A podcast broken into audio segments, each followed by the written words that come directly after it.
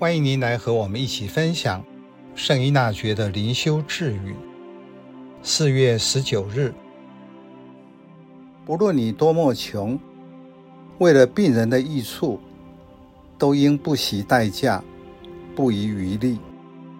我们都熟悉慈善的撒玛利亚人故事，但是在生活中，要活出他的态度很难，因为法学士。对永生的渴望是那么真实，甚至敢不耻下问，向耶稣请教。耶稣就按照他的专业，一步一步地引导他进入应当做什么。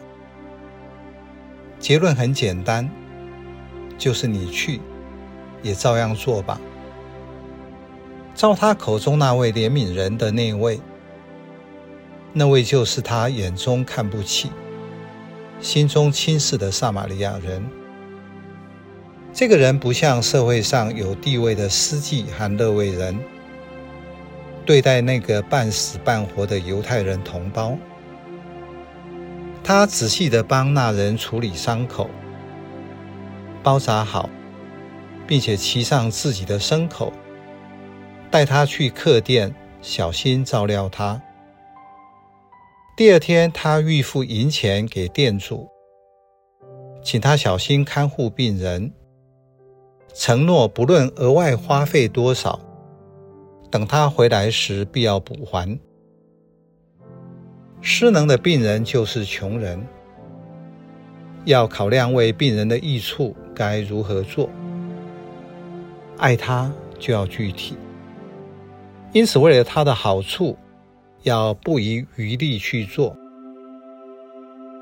换句话说，伊纳爵灵修的价值观非常清楚：第一是天主，第二是人，第三才是事情。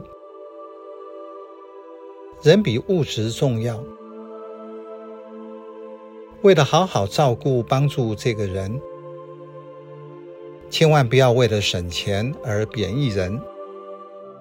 当我可以为这个人做什么的时候，不要为了金钱的缘故思考值不值得为他做。当我可以做什么的时候，千万不要连这个最基本的努力都不做。你要疼惜的是人，而不是疼惜这样会花费多少钱。当我把焦点放在人身上，得到的结论和做法就会很不一样。